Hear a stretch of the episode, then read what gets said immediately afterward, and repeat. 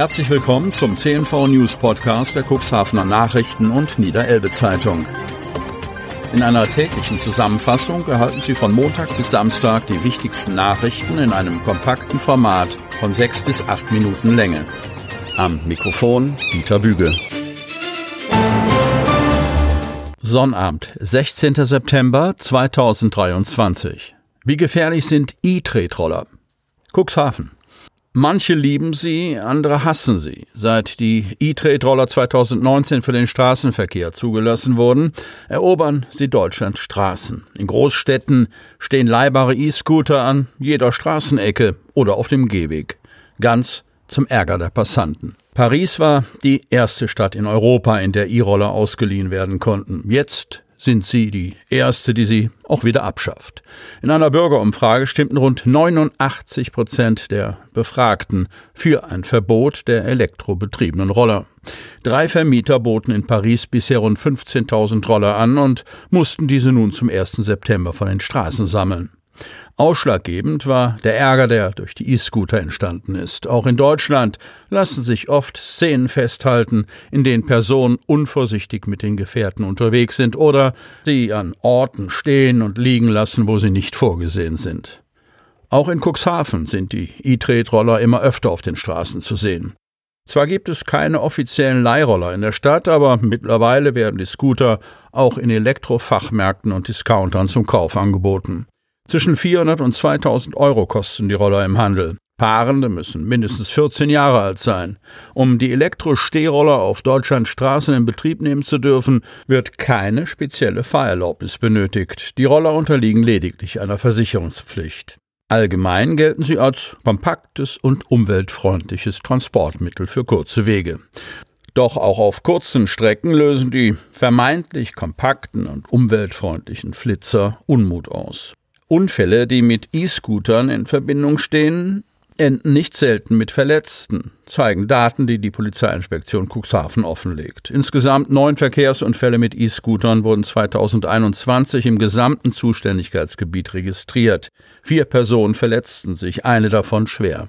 Im Folgejahr hat sich die Zahl der Unfälle mehr als verdoppelt. Rund 20 Unfälle wurden festgehalten. 13 Personen wurden dabei verletzt, drei davon schwer. Für das Jahr 2023 zeichnen sich bisher ähnliche Tendenzen wie für das Jahr 2022 ab, erklärt Stefan Herz, Pressesprecher der Polizeiinspektion Cuxhaven.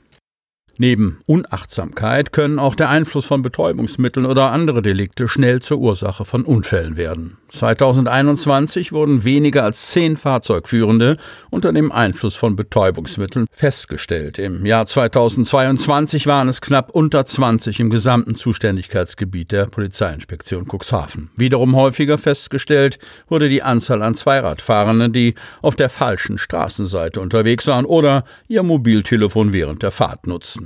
Doch Herz erläutert, die Anzahl der Verstöße lässt sich hier aber nicht konkret mit Zahlen hinterlegen, da oft auch mündliche Verwarnungen ausgesprochen werden, welche statistisch nicht erfasst werden.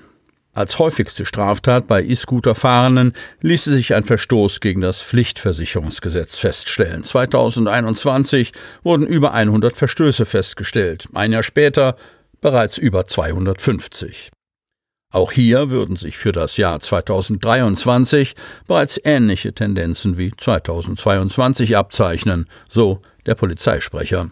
Die Fahrzeuge würden entweder gar keine Versicherung aufweisen oder die Versicherung sei nach dem turnusmäßigen Wechsel zum 1. März eines jeden Jahres nicht erneuert worden. Polizei stellt Metalldiebe auf frischer Tat. Kreis Cuxhaven. Dank eines aufmerksamen Zeugen konnte die Polizei Herr Mohr am Donnerstag Metalldiebe auf frischer Tat stellen.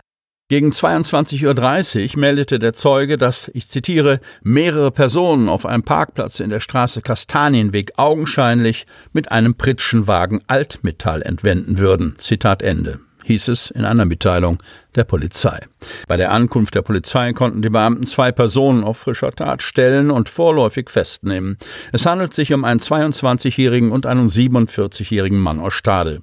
Sie wurden aufgrund fehlender Haftgründe nach Beendigung der polizeilichen Maßnahmen vor Ort entlassen. Eine dritte Person konnte zunächst flüchten.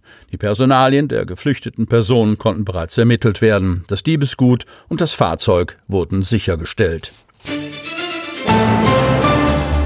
Hallenersatzneubau abgelehnt. Cuxhaven. Mit den Stimmen der Mehrheitskooperation hat der Verwaltungsausschuss einen vom Oberbürgermeister vorgelegten Beschlussvorschlag zum Sportstättenbau abgelehnt. Wie berichtet, ging es um Pläne für die Errichtung einer Multifunktionshalle auf städtischem Grund neben dem Schwarz-Weiß-Sportplatz. Mit dem Ersatzneubau, dessen Kosten zu drei Vierteln über ein Bundesförderprogramm bestritten werden sollten, trachtete die Stadt eine Alternative für die abgängigen Turnhallen in Grimmershörn und in der Hermann-Almer-Straße zu schaffen.